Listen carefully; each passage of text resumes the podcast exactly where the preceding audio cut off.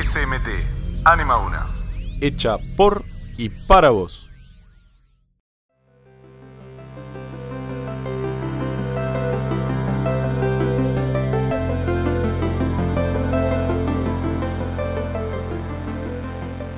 Muy buenas tardes a todos. Hoy estamos en un nuevo episodio de La Máquina del Saber. Estoy junto a mis amigos Máximo Varas. Matías Castro y Tomás Paladino. y yo soy Juan Ignacio Sebane y vamos a hablar sobre el género de terror. ¿Qué me pueden contar? Eh, yo te puedo decir que en nuestras clases de lengua aprendimos dos características muy importantes para el género de terror, la oscuridad y lo desconocido. Yo te voy a contar sobre la oscuridad. La oscuridad nos da miedo a los humanos porque es porque nuestro sentido más desarrollado, la vista, se pierde y no podemos ver que hay delante de nosotros. También porque es un miedo ancestral que nuestros antepasados tenían eh, la noche, cuando había oscuridad, era el tiempo cuando ellos se refugiaban. Y también porque los depredadores nos dan miedo a, a la noche porque nuestro sentido más desarrollado de la vista se pierde y no los podemos ver y nos da miedo eso. ¿Y qué se acuerdan de lo desconocido? Yo me acuerdo que lo desconocido está relacionado a la incertidumbre. Esto quiere decir que le tenemos miedo a lo que puede pasar y no queremos. Por ejemplo, cuando entregamos un examen al profesor y tenemos miedo a que lo hayamos reprobado. Claro, pero cuando ya te da miedo, cuando ya pasó, ya no te da más miedo, ¿no? Claro. Bueno, ¿qué me pueden Pará, contar? pará, Juani. ¿Les puedo contar una parte del poema que leímos en clase? ¿Cómo no? A ver, contalo. No tememos a la muerte en la batalla. En la batalla se muere o no se muere. No tememos un golpe de imprevisto. El grito, el puño en alto, la amenaza. Muy bien, Mati. Bueno, ahora sí. ¿Qué me pueden contar sobre Edgar Allan Poe y Vincent Price? Yo te puedo contar que Vincent Price fue un actor estadounidense que participó en películas de terror de muy bajo costo. Él dedicó su vida prácticamente a hacer películas de terror y filmó muchas películas basadas en cuentos de Edgar Allan Poe. Si bien cuando se estrenaron algunas películas no fueron muy vistas, con el tiempo se convirtieron en en películas de culto, considerándose clásicos del cine de terror. Y Edgar Allan Poe fue un escritor, poeta, crítico y periodista romántico. Nació el 19 de enero de 1809 en Boston. Fue uno de los creadores de la, litura- de la literatura de, de terror y el género policial. Sus cuentos se ubicaban en la ciudad, cuando las ciudades modernas se estaban armando y han sido de inspiración para cientos de escritores e incluso directores de cine. Y de ahí muchas películas y series, como las películas que protagonizó Vincent Price, están basadas en textos suyos. Bueno, ¿qué les parece si Toto ahora nos cuenta un cuento de terror? Obvio, dale.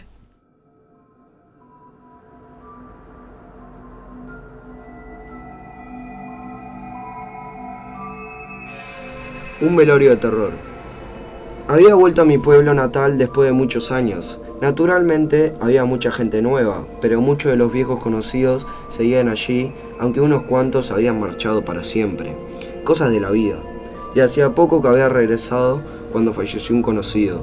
Más me asombró que no hubiera muerto hace años, porque era muy viejo. Ya había faltado a unos cuantos velorios por estar lejos, ahora no podía faltar a este. Ojalá no hubiera ido. Me avisó Patricio, un amigo de la infancia con el cual me había reencontrado al volver al pueblo, y me dijo en qué funeraria era. En el pueblo había solo dos, y esta era la más popular. Durante el día me fue imposible ir, y las primeras horas de la noche pasaron y yo todavía seguía en mi hogar. Salí tarde. Era en pleno invierno y hacía un frío impresionante. Había viento y llovizna de a ratos. Qué noche horrible para andar en la calle. Iba en moto, desgraciadamente, y aunque tenía puestos unos guantes y mis ojos apenas asomaban entre un gorro de lana y una bufanda. Igual sentía frío. En la calle ni un alma. Las chimeneas de todas las viviendas tiraban humo, hacia un cielo helado que por momentos bajaba en forma de, llovizna penetrante, más helada todavía. La cuadra de la funeraria me pareció más desolada incluso, y estaba bastante oscura. Deseé llegar de una vez más que por dar mis respetos para tomar algo caliente. La fachada estaba un poco estregada, pero muchas cosas del pueblo estaban ahí. Antes había asistido a varios velorios allí, Todavía en la vereda tuve la impresión de, que no había nadie, pero en ese instante vi que salía una luz por debajo de la puerta y escuché algunos murmullos. Me quité el gorro y, y la guardé dentro del abrigo y entré a la sala, estaba repleta y todos se volvieron hacia mí. Pensé que todos los viejos de la ciudad debían estar allí, mas no conocía a ninguno. Todos estaban arrugados como pasas. Algunos lucían pálidos, como enfermos, y todos tenían la mirada inexpresiva. Me impresionaron más unas viejas porque hasta calvas estaban. Dejaron de mirarme a la vez y algunos siguieron conversando bajo entre ellos. No me voy a sentar al lado de nadie, fue lo primero que pensé, y no miré ni de reojo el, ataúd, porque si los vivos estaban ahí, ni de casualidad quería ver al muerto. Atravesé la sala hacia donde había un corredor para ver si encontraba algún conocido. En esa otra habitación no había nadie. Qué deteriorado que estaba todo. La economía del pueblo debe estar peor de lo que pensé, me dije para mí. De pronto sonó mi celular y tenía la música muy fuerte. Salí más hacia el fondo, donde había un patio sin techo. Cerré la puerta lo más rápido que pude, sin golpearla, para no matar de frío a algún viejo de dentro. La noche parecía que se había puesto peor. Era Patricio y enseguida me preguntó. ¿Vas a venir o no? Hay varios conocidos que quieren verte. Ni se habían enterado que habías vuelto. Y que te llamó también porque a uno no se le ocurrió que tal vez no sabes dónde estará ahora la funeraria. ¿Cómo? ¿Qué? ¿Dónde está ahora?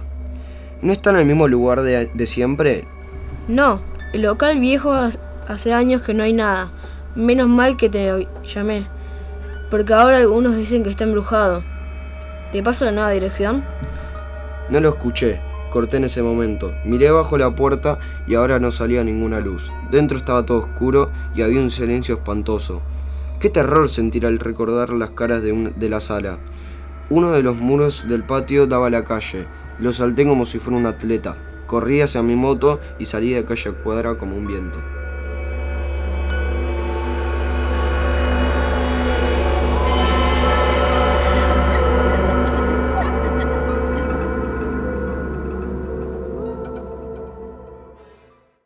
Bueno, ¿qué características de las que dijimos antes tiene este cuento? Bueno, este cuento tiene característica de la oscuridad porque casi todo el cuento ocurre en la oscuridad en la noche y como ya expliqué antes, eso es una característica del género de terror. Y también una característica nueva que no contamos es que deja un final abierto y eso también es una característica del género de terror. Muy bien. ¿Y, y lo desconocido? En este cuento, lo desconocido se basa en- después de la llamada de Patricio, en la mente del protagonista de quién era, quiénes eran esas personas, si estaba embrujado, qué pasó. Todo eso se relaciona con lo desconocido. Muy bien, Mati, sabes mucho. Bueno, ¿les gustó el cuento? Sí. sí. Bueno, este fue un nuevo episodio de La Máquina del Saber. Nos vemos hasta la próxima. Soy Juan y Sebane. No, eh, nos despedimos. Chao. Chao.